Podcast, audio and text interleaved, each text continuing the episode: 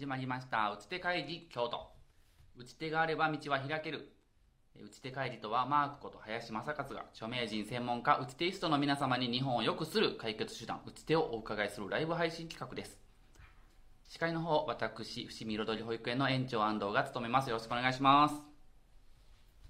さあ打ち手会議の構成を少し。えー、打ち手イストイストさんの自己紹介いただきまして現状の分析と課題感そして打ち手の提案をいただきます。そしてお知らせ挟みまして1分間の打ち手のまとめをお伺いする20分間のライブ配信企画となってます。さあ今回は記念すべき第20回目ですね。20回もやってますね。ゲストはこちらの方です。超健康プレゼンターの清水智弘さんにお越しいただきました。よろしくお願いします。お願いします。さあギリギリに来はるから。そうですね。はい。もうぶっつけ本番で、はい、いろいろお話を伺いたいなと思いますけども、はい、打ち手会議ですからね。うん。まあ、清水さんが、まあ、最初、ね、我々はあのつながりがあるんですけれども、はい、あの普段どんな活動をされているのかっていうのを改めて、はい、ちょっとお話聞かせていただけたらなと思いますがもう振ってもいいですか？はい、はい、じゃあお願いします。病気になればおめでとう。えっと何ですかそれ。まあパッと聞くと、うん、えって感じだと思うんですけど、まあ、病気を僕自身は、まあ、超健康プレゼンターとしてあの悪として捉えてないもしくは悪い悪者として捉えてなくて、味方として捉えているっていうふうなことで、えー、体のケアをまあ、私柔道整復師なんですけども。はいはいはい。柔道整復師だよね、はい、柔道整復師という資格を持って、えーまあ、カイロプラクティックっていうまあ手段で患者さんのケアをしております。でやっぱ体が良くなっていくためには、うん、えー、自分が持っている症状とか痛みっていうのは、うん、皆さんすごく敬遠したりとか嫌っていう、まあ、悪っていう感じの印象をお持ちなんですけども、実はものすごくありがたい反応であって、体からの信号であって、それを肯定した時に体って治っていく傾向があるんですねなんか必ずしも病気とか、まあ、症状痛みっていうのが、まあ、悪いものとして捉えるんじゃなくて良いこととして捉えると、まあ、好転していきますよっていう意味で病気になればおめでとうっていうなるほど。だからおめでとうなんだね。喜びなんでおめでとうなんやろと思って。あ、そうですか。じゃあ普段はカイロプラクティックの、はい、柔道整復師として、はい、えっ、ー、と、お医者さんをされて。そうですね。まあ、柔道整復師という資格、国家資格を持って。で、はい、委員をされてると。施術をそれそれとまた超健康プレゼンターっていうのは、はい、何ですかね？そうですね。健康を超えていくという意味で超っていう言葉をつけますけども、まあ、今の健康の常識が先ほどの話も少しつながっていくんですけども、あのまあ熱が出たら例えば風邪ひいた時に熱が出たら皆さん病院にすぐ行きますよ、ね、行きます行きます。で37.5でも、まあ、ちょっと病院とりあえず行こうかみたいな感じになっていくと思うんですけども、人間ってもともと熱を出してウイルスと戦う力があるので、まあ、そこに対してもう簡単に病院に行き過ぎ。簡単に薬なるほどなるほど、うん、っていうところがあって今の常識っていうのはすぐに何かあったら病院行こうってなると思うんですけども、うんうんうん、まあ、それもあの必要なことではあると思うんですけども簡単に行き過ぎてるので、まあ、ちょっとそれを超えていこうじゃないかっていうことで、はいはいはいはい、超健康あでプレゼンターとしてそれを提案されて、はいまあ、講講演家もですもんね。講演もされてるんですよね。そうですね、まあ、いろんなこういった考え方を、うん、えーと、保護者さん保護者、まあ、子育てをしているお母さんたちとか、えー、なるほど。起業家の、まあ、と特にその、社長さんとか、うん、リーダーの人に向けて健康な話をしています、あそうですか。なるほど。なんかやっぱり我々ももう私も肩痛い肩こり持ちなんですけど、はい、うん、やっぱりこう肩痛い人はちょっと調子悪いなとか、うん、うん、あちょっと今日風邪っぽいからなんか具合悪いかなっていうんだけどもうそれは本当は体が、えっと、なんですか、ね、治そうとしてる。そうですね。出してくれるだるさもそうだし、うん、痛みもそうだし体が出してくれてるサインなので、うんうん、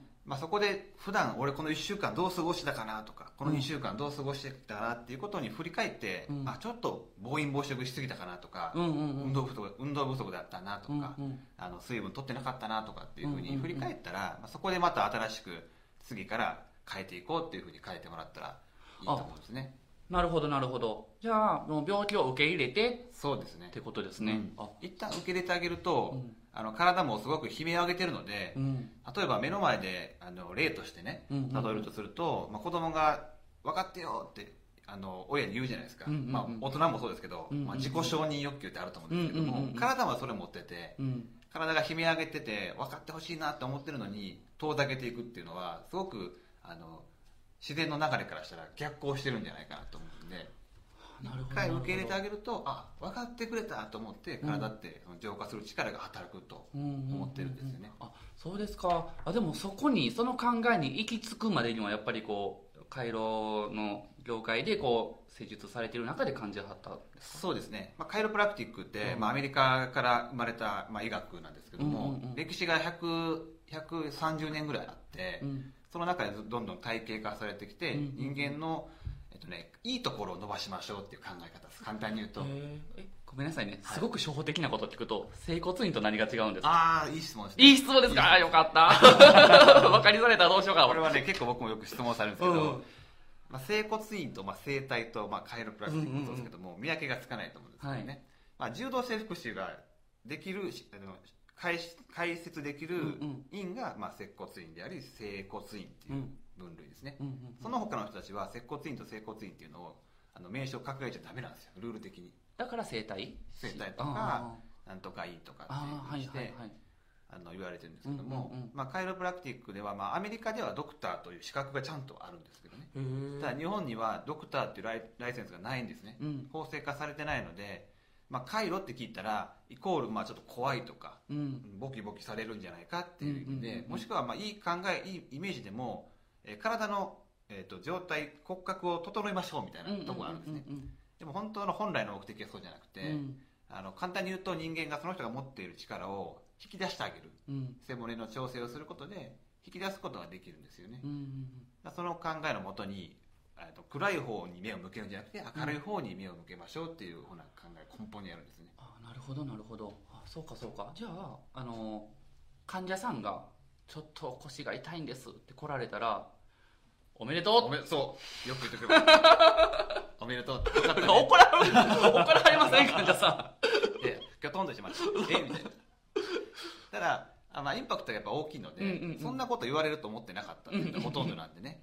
その意味っていうのはあのあなたの体今までよく頑張ってきたねって、なんかちょっとこう慰めてあげるというかあの感謝しなあかんでって,、うんうんうん、って言ったらやっぱり自分の体の一部ですから、はいはいはい、感謝の念が湧いてくると、治療に対してのモチベーションも上がってくるし、うんうん、あの回路を受けたから治るとか、じゃないんですよね。要はうちに来て治療を受けた後のことの方がよっぽど大事なので、そこでその人の心とマインドがいい方に変わっていくともうすぐ治っていく人が多いですよそうですか、うん、そうですよね。施術はされますもんね。そうです。一応ね、うん、あそうですね。おめでとうって言ってじゃあ ではないんですよね。そうですね。なんかこのあの精神的なモチベーションというか、はい、自分の体の理解を、えー、肯定的に受け止められるようにっていうのでまず患者さんに、はい、うん、そのお話をされてから、はい。そこから施術をするっていうね。あじゃあやっぱり違いますか？やっぱ心が先なので、うん、相手がスッと入ってもらえたら、はい、治りがいいっていうのからそのその後もですね、うん、治そうと思った目的がいつしかこうウェルネスっていう考え方で、はいはい、より健康になって、まあ、会社で言えば仕事、うん、家庭で言えば子育てとか、うん、そういったパフォーマンスがやっぱ上がるっていうところにこう寄与できてるのかなと思いますね。あなるほど。やっぱこう捉え方というかその理解の仕方っていうのがやっぱり大きいですね。そ、ね。うん、それがこうこれから。あじゃあやっぱり薬とかに頼るんではなくて自分の体を信じてそうですね。ってことですか？あの一旦はまず自分の体を信じてみようっていう考え方を持つと、うん、まあ、すぐに病院行かなくてもいいと思うし、うんうん、あの子供なんてやっぱり熱出すたびに脳が活性化してね、あの言語が増えていったりとか、活動が活発になるとかってあると思うんですけども、保育園とかした後するじゃないですか、人風邪、人熱ごとに子供って成長して、ね。まあ、強くなっていきますよね。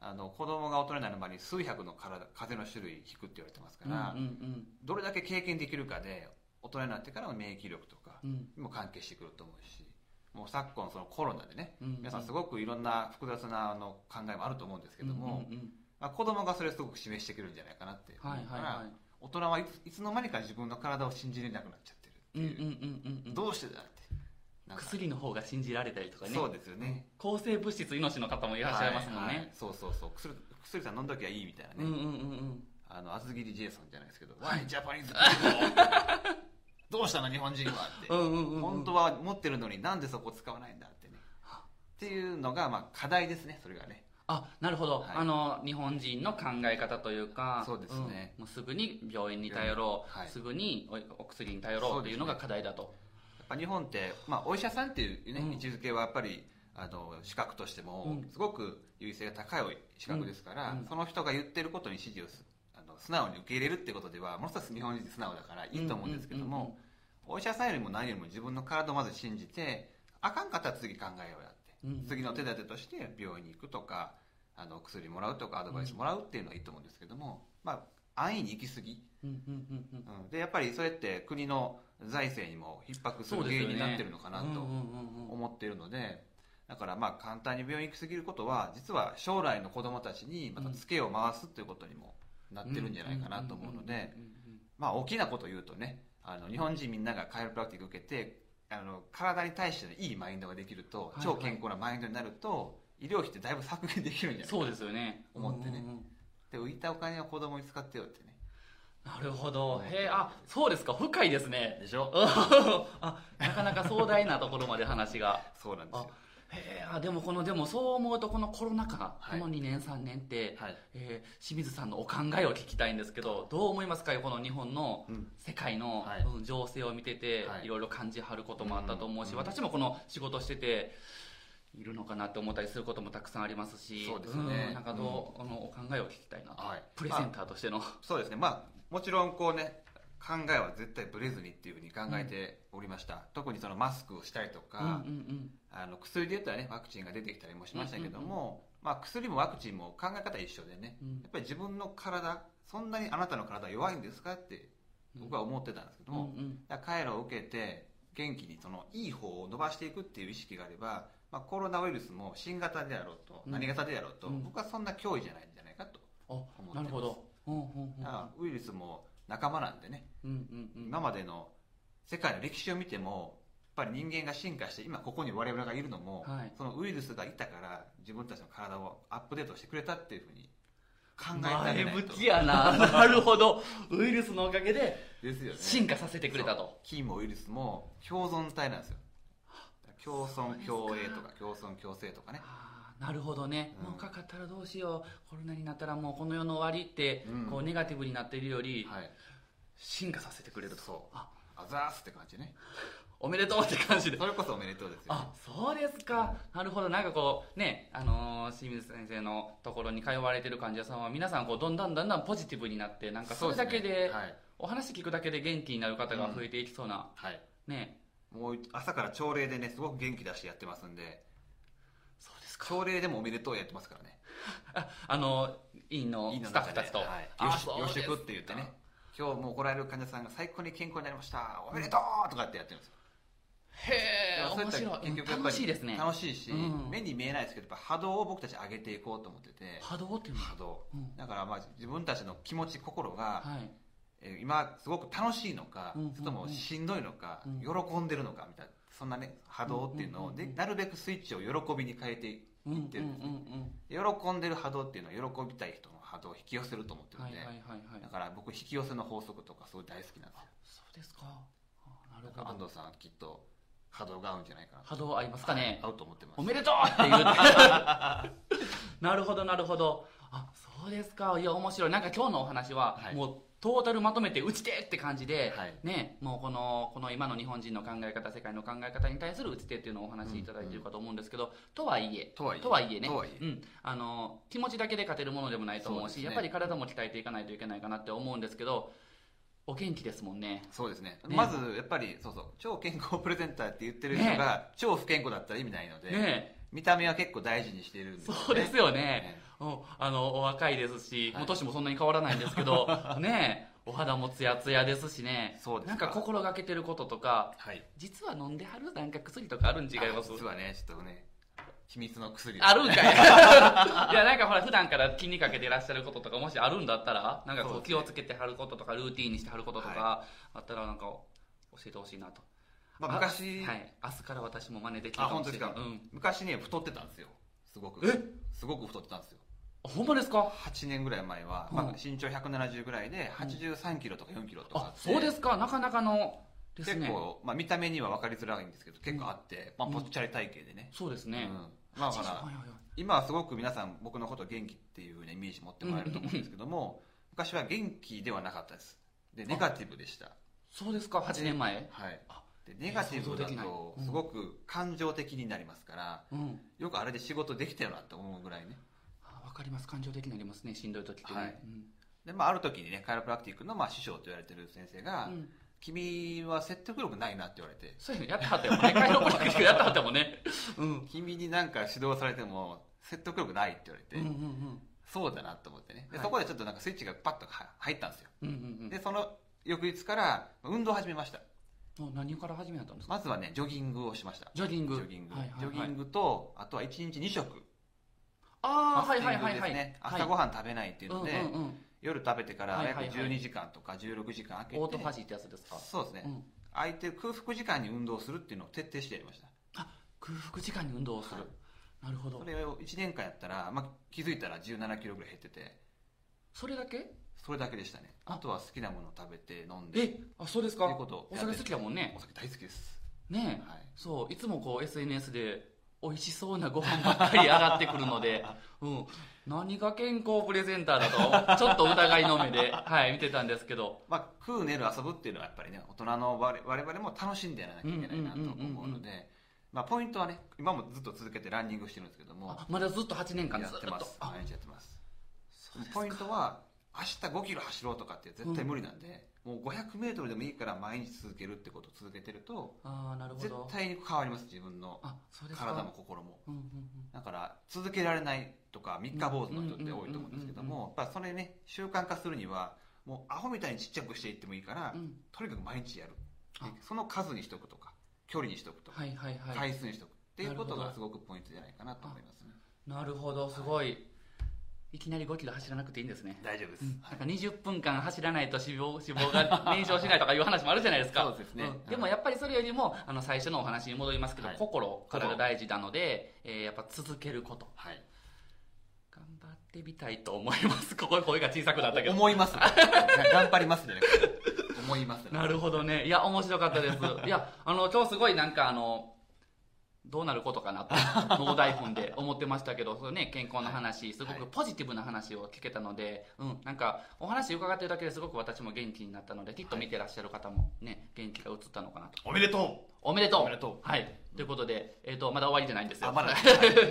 今からね、ちょっと1分間で、はい、はい、今日のお話を清水さんの方にまとめていただきたいなと、はい、うん、思います。はい。で、これ今日の振り返りですかね。うん。1分間でまとめていただいたのが YouTube ショートに上がりますので、はい。はい、すいませんが、どうぞどうぞよろしくお願いします。はい。はい。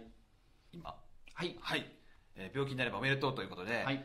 えー、まず自分の心をですねしっかりと体と心をに向き合うということかな大事かなと思っております、まあ、今この世の中ですごく健康に対して不安を持っている方が多いと思うんですね、めちゃくちゃお金持っててもめちゃくちゃ女に持ってても、うん、まあ、男性に持ってても、うん、お金あごめんなさい健康じゃなかったらやっぱり良くないですよ。不健康だと何も楽しめなくなっちゃうんで、チャラどころかどん底にいっちゃいますから、だからやっぱ薬とかにすぐ耐えるんじゃなくてまず自分の体の本質的なね治るっていうところに良くなるっていうところにフォーカスしてみて絶対個性がいい個性を持ってると思うんでそこを伸ばしていかれると問題っていうのはだんだんちっちゃくなってきて、うん、いいところばっかり増えていくと思いますので、うん、最終的にはね世の中がもっと超健康なマインドになって、まあ、日本がね財政もこう綺麗になくなって発展していけばいいのかなというふうに思っております。はい、ありがとうございます。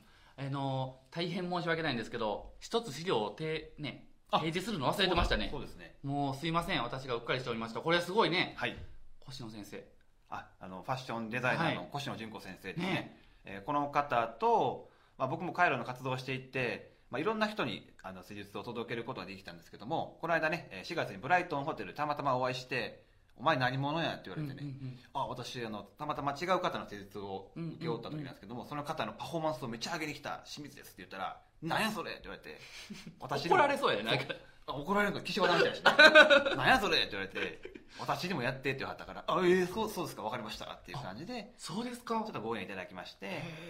でアジャストメントって施術した後に、うん、写真撮っていいですかって言ったらあのちょっと怒った顔してるように見えるんですけども、うん、怒ってますよね。この前までめちゃくちゃ柔らかい顔でねでやっぱりプロなんですよ、写真は絶対このポーズ顔って決めてらっしゃる。あそうですか。なんかちょっといつもより強めにやって怒ってらっしゃるかもしれない。ないですね。そう。でもね83歳っていう年で、えー、バリバリの。そうですか、うん、へえか誰もが知ってるけど年齢は知らなかったですわ。すごいですよ。聞いてびっくりしましたよね。そうですか。でもまたこのたまたまお会いすることがあるんですね越野純子先生に。でもこれもなんかチャンスをしっかりとなんていうか逃さないように、ううんんとまあ、はいはいっていうのかな。頼まれたことはすぐにやっぱり返事するみたいなことも習慣にしてるので、そこでねあ僕無理ですとかって言ったらこんなチャンスなかったと思うので、うんうんうんうん。まあ、そういったチャンスもつかめたのかなと思ってます。はい、はい。あすいませんでした。うっかりしました。忘れてました。紹介できてよかったです。ありがとうございました。ありがとうございまはい。えーと打ち手会議です、えー、と次回の方も決まっております。4月27日。えー4月27日に、えーエスコンエスコートダンス協会の、えー事務局長であらせられる、えー長谷川博さんにお越しいただきます。はい。またエスコートダンスなんですかね、またちょっと興味があるので、はい。どうぞ皆さんご覧いただけたらなと思います。はい、えーどうでした？最後。楽しかったですあっという間でしたね。そうでしょう20分であっという間なんですけどでもなんか貴重な時間で。本当ですね。はい、20分で私はポジティブになれたので。はい。本当に感謝しておぜひります。皆さんはポジティブにね、はい。今日健康になっていきましょう、はい。ありがとうございます。本日も、えークロッシング京都新聞スタジオよりお届けいたしました、えー最後どうしましょう？病気になったらおめでとうで締めましょうか。そうしましょう、ね。はい。では皆さん病気になったらおめでとう